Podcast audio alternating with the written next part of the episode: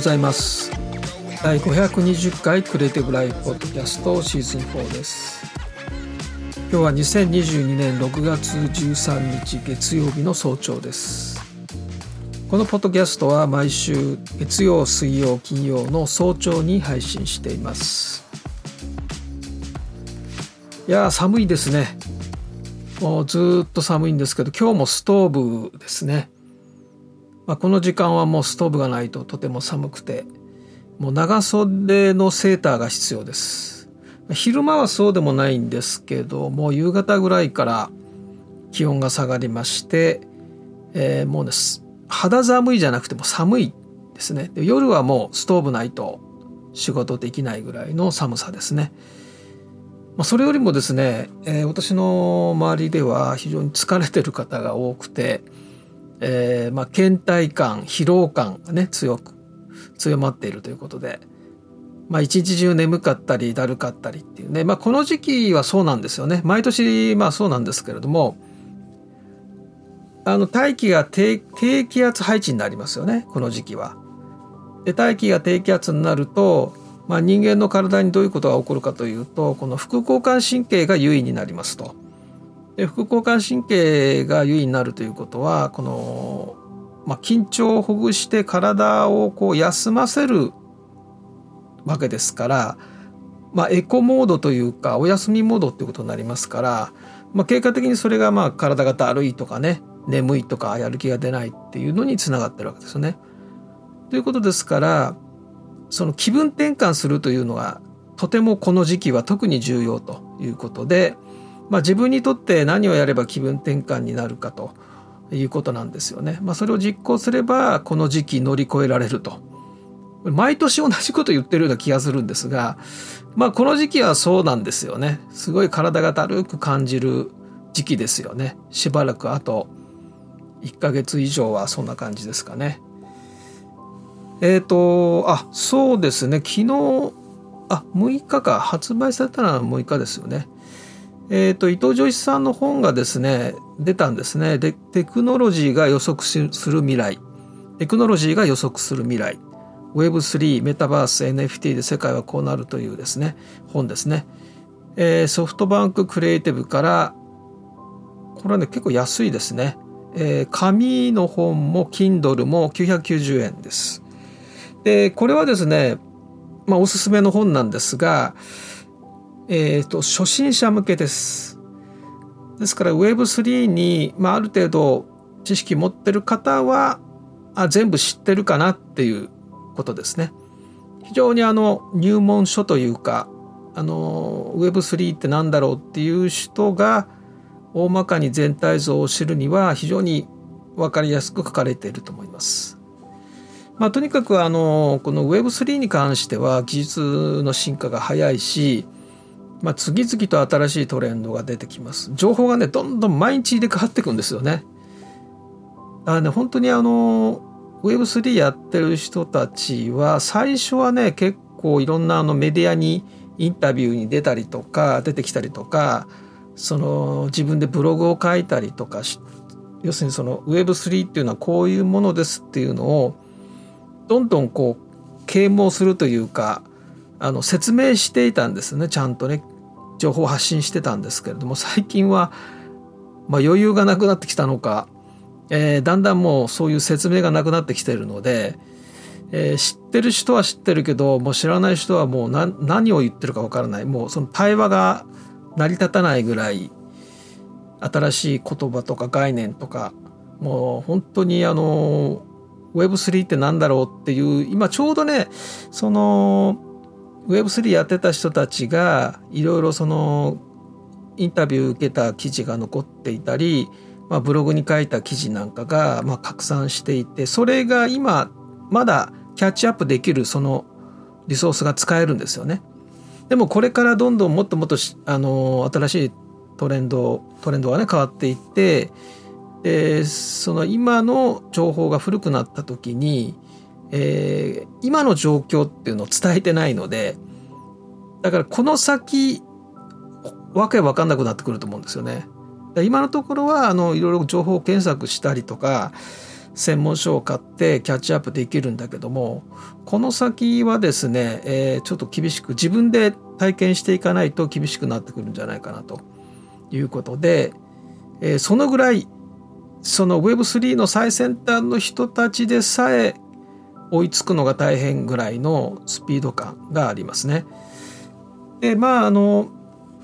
メタバースに関していろいろね問い合わせというか、まあ、このポッドキャストにというよりは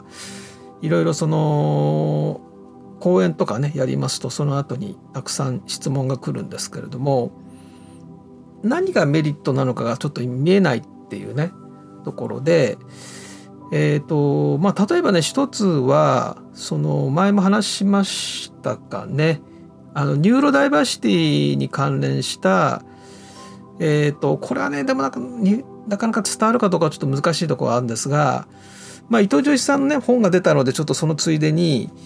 あのー、こういうことを言っていたんですけどね。MIT の、まあ、伊藤浄一さん MIT のメディアロボのね所長をやられていたのででその時にその MIT の学生の6割から7割が自閉症であるということで、まあ、要するにその人の目を見てね話せないとか、まあ、そもそも人と話すのが嫌いとかね、えー、そういう学生がたくさんいるわけです。でもそれはあのそれも個性であるということで、えー、それがもう認められてるわけですよね。だからまあ思う存分自分の中に入り込んでですね研究ができるみたいなね。で実は私もですね昔ですね本当にすごい若い時に、えー、アップルのプロジェあの教育のプロジェクトをに参加していてですね、えー、でそのお礼にそのアップルの人にあのボストンに連れて行ってもらったことがありましてでその時その MIT の、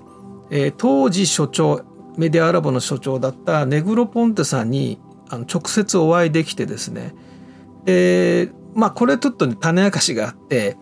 えー、そのアップルの人に連れてってもらったのはあの日本からのスポンサーみたいなねそういう説明であの確かいたと思います。じゃないとこんなねあの日本の何の実績もない、ね、若い若造がですねに会ってもらえるわけないわけであの日本のスポンサーみたいなことでまあ私以外にもね何人もいましたのででやっぱりあのネグロポンタさんっていうのは、まあ、ある種研究者でもありビジネスマンでもあるというか、まあ、そういったたくさんスポンサーを集める仕事でもあったので、まあ、そういうことで、あのまあ、直接お会いすることはできたんですがそれでそのアップルの方と一緒にですねそのメディアラボの学生たちの研究っていうのをこうメディアラボの中回りながらですね見せてもらったんですね。でそうするとその時にもうすでにそういう感じがありました。あのなんか話すのがちょっと得意じゃない学生が多いなみたいなねちょっとこうなんでしょうなんかね一人でこもって自分だけの世界に入り込んでこう作業している学生が多いかなっていう印象がありましたね。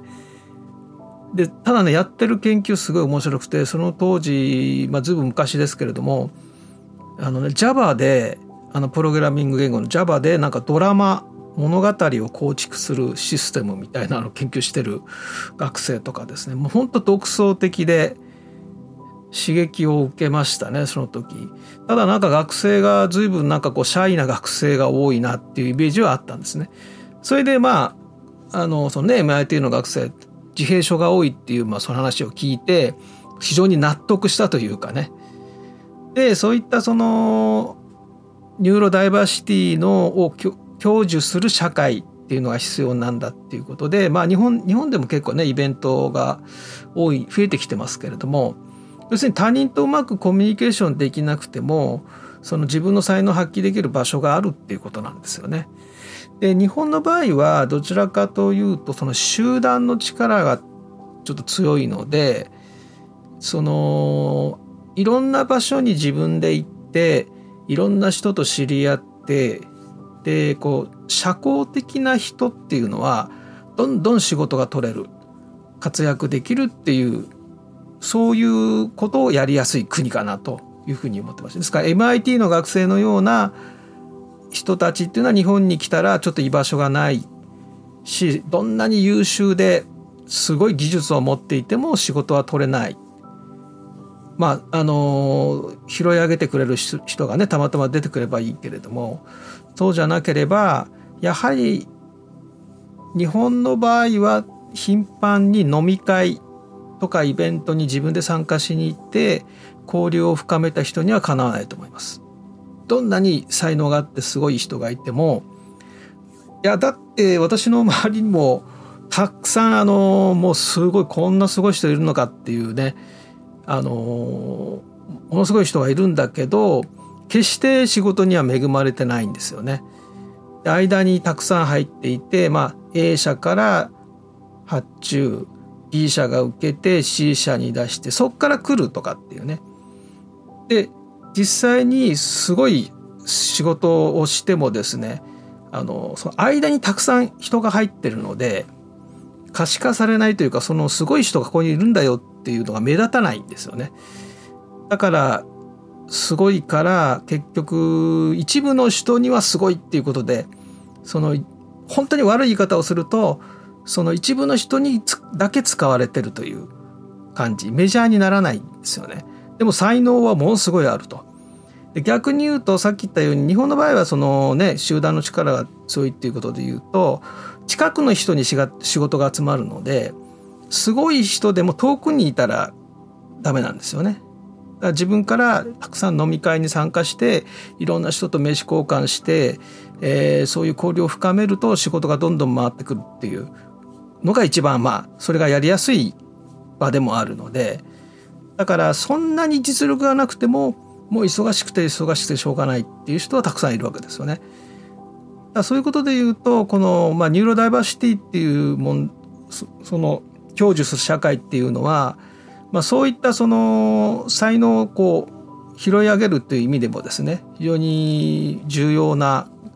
取り組みでもあるしそういったそのコミュニケーションが苦手な人が、えー、存分力を発揮できるような、まあ、MIT っていうのはそういうね場所なんですけれどもそれを周りできるだけ多くの人に知ってもらって、えー、まあ社会運動というかですね、えー、そういったところにつなげていこうということで私も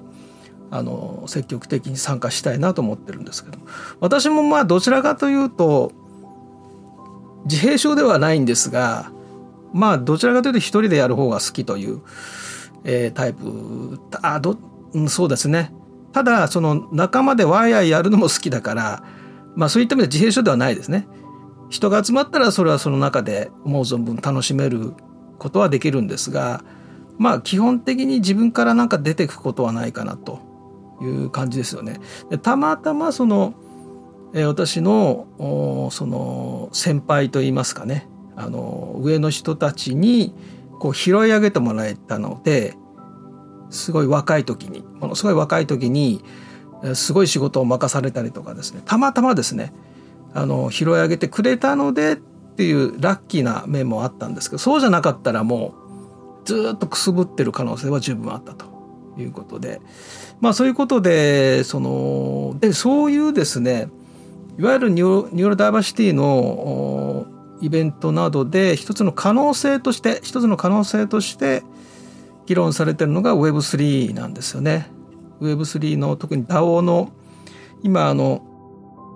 伊藤ジョイスさんがあのコミュニティの中でやってる活動っていうのはまさにそれで、えー、そこではね別にその実社会の例えばコミュニケーション苦手で不利不利益を被ってるような状況は全くなくて、まあ、平等というか全てフラットな中で仕事ができるのでそれは一つの可能性かなと。あそういえばその DAO で言うとですね今またちょっとややややこしいことになっていてえっ、ー、とね昨日昨日ですねジャック・ドーシーがですねあのツイートをしてるんですけどツイッターでですねあの Web5 のハッシュタグをつけて投稿していてえっ、とですね、えー、あこれあのポッドキャストのページにリンク載せておきますがえー、これはおそらくインターネットに対する我々の最も重要な貢献となることでしょう。で、括弧して、えー、Web3 の、えー、VC たちを安らかに眠れみたいなね。えーまあ、ジャック・ドーシーはあの Web3 を Web3 というのは間違った方法で進展してるからあのまずいと Web3 はまずいぞというふうにずっとね言ってましたからね。で今回まあこの Web5 っていうハッシュタグをつけてツイートしてたのは何かというと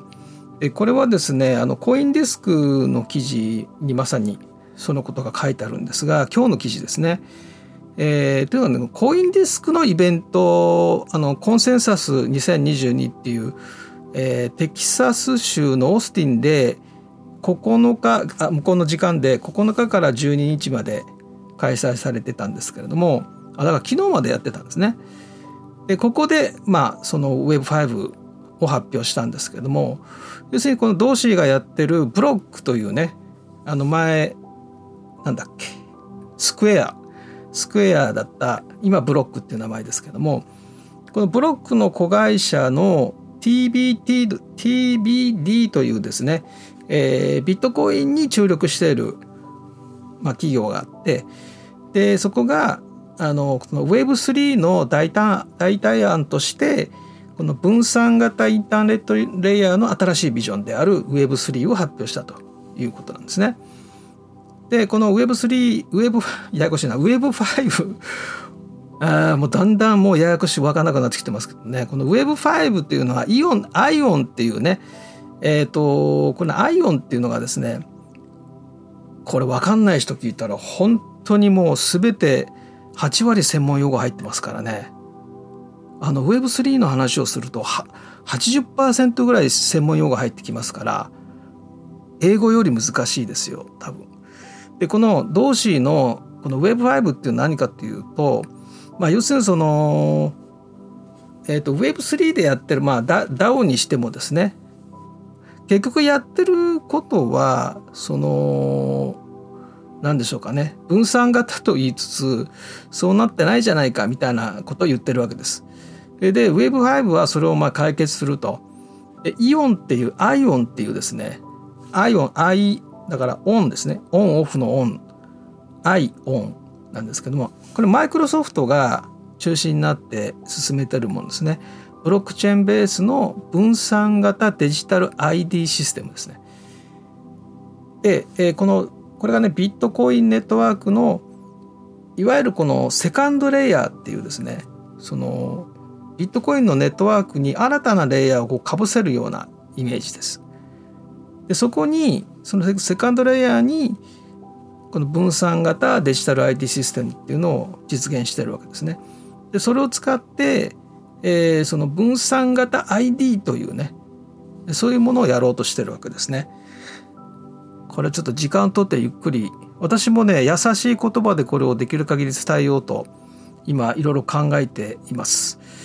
えー、まあ要するに Web3 がなぜダメかっていう説明しないとダメですよね。要するにジャック・ドシーが Web3 を批判してるのはどこなのかっていうのを明らかにした上でだからジャック・ドシーはこの Web5 をっていうふうに順序で話さないと多分何が何だか分からないと思うんですがまあこの 次にしましょう。ちょっとね私もこのアイオンに関してちょっとね分かんないとこが何点かあるんですよね。で今それはあのこのマイクロソフトの文献をいくつか見てるんですけどもね難しくてですねでまあ一応あのアドビがですね3月アドビサミットの時にメタバースに言及してでホワイトペーパーを出したわけですね。でそれ以降まあ問い合わせがすごい来てるわけです。なんかアドビでメタバースのなんかやるんですかっていう質問がたくさん来てもあの企業向けにはえー、講演を何度もやってるんですけども、まあ、そのメタバースのプラットフォームをやるとかそういう話ではありませんよということなんですがこの Adobe のですね US の Adobe ブログというのがありましてでここにですね、えー、Get Burst in the Metaverse という、まあ、おすすめのなんか、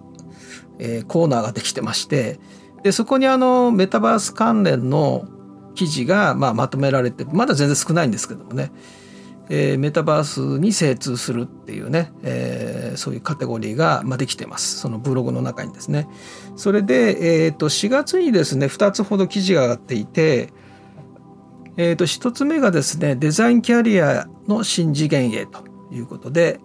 まあ、この Adobe ブログの編集長もやっている、まあ、これ Adobe のねブランド戦略チームのまあ、統括の方ですかねマット・ローズという方がですね、えー、この記事を書かれていて、まあ、要するにそのメタバースというのはまだ出現はしていないんだけれども、まあ、これから出てくるだろうということで、まあ、早く始めたい方にはこういう、まあ、こんなことでこんなことってまいろいろ書いてあるんですがこの中で1点だけ、まあ、これはまあそうだなっていうことで言うとですね、えー、小さく始めましょうと。オンスターディングスモールっていうことを言ってまして、えー、最初のうちはそのテクニカルなことを、まあ、しっかり学ぶというよりも小さな実験をたくさんたくさん繰り返していくということからやっていきましょうっていうこれはねまさにそういうふうに思っていて、まあ、先ほどちらっとねその Web3 の話をしたところで私も自分で話しながらあこれはちょっと話さない方がいいかなと思ったのはテクニカルなことで埋まっちゃうんですよね。説明のほとんどが技術の話になっちゃうんですよね。でそっから入るともう大変なのでとにかくまずはじゃあメタマスク作りましょうよと。メタマスクを使って自分のウォレットを作りましょうと。そして、えー、今あの NFT を自治体がね NFT を出したりもしてるのでじゃあ NFT を買ってみましょうよと。でそのためには取引所の口座開設が必要だからまず口座を開設してでイーサをちょっと買ってで自分のメタマスクを作っウォレットを作ってでそこにお金を入れてイーサを入れてで自治体の NFT を販売している、まあ、オープンシーンに多分つながると思うんですがでそこで購入すると。というようなまずは簡単なところから始めていってで NFT をちょこちょこ安いのを買ってみてとかですねで周りの人は何を買ってるのかなとかね全部わかるので。でそういうところを小さく、まあ、特にねフォトショップにあのウォレット接続すれば自分の作品にあのクレデクレデンシャル情報を書き込めますから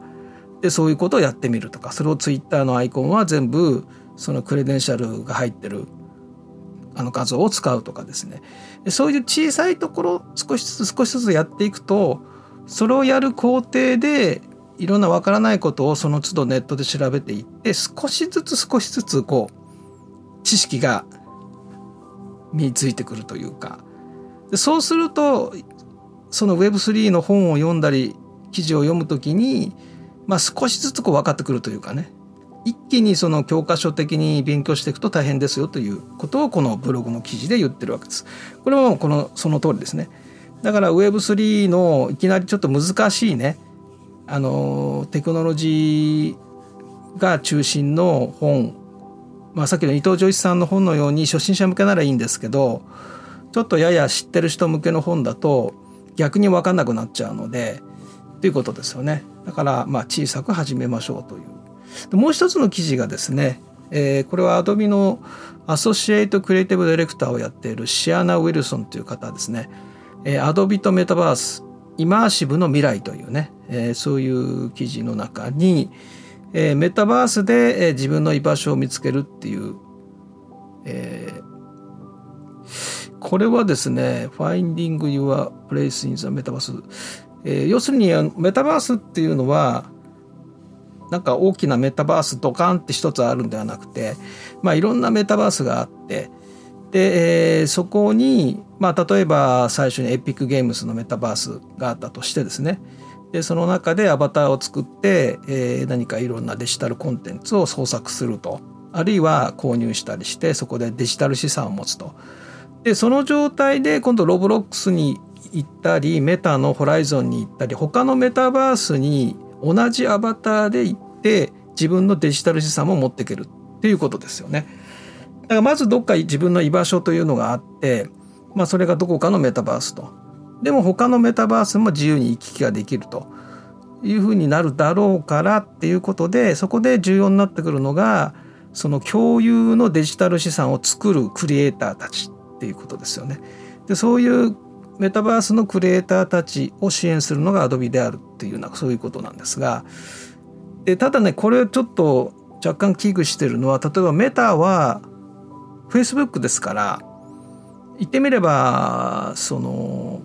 囲い込みなわけですよね。Facebook を使ってる人だけにサービスを提供しその代わりにその利用者の個人情報を使って広告ビジネスをっていうことですからこれが自由に行き来できるようになると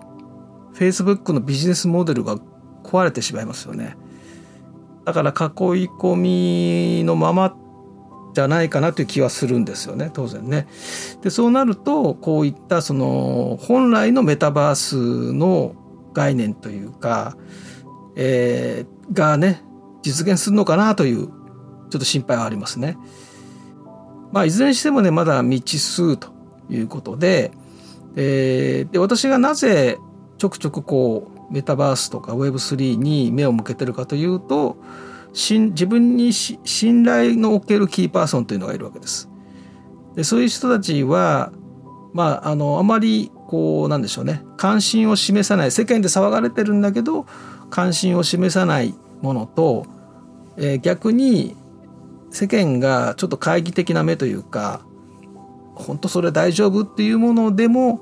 すごいのめり込んだりするわけですよね。でその結果として結構この、えー、キーパーソンの方々が目をつけるものは割と定着してるという過去のそういった、えー、ところを見ておりまして、えー、自分にとってですね信頼のおけるキーパーソンがのめり込んでるものは無視せず自分でもちょっと体験してみてっていうようなことでやってます。でそういう意味で言うと今回、えー、このメタバースと Web3 も未知数ではあるんだけども、まあ、今言われて騒がれているような、えー、未来になるかどうかは全くわからないんですが少なくとも今動いているそのブロックチェーンを使ったねさまざまなシステムが出てきてますけどもそういうものがベースになって、えー、何か新しい、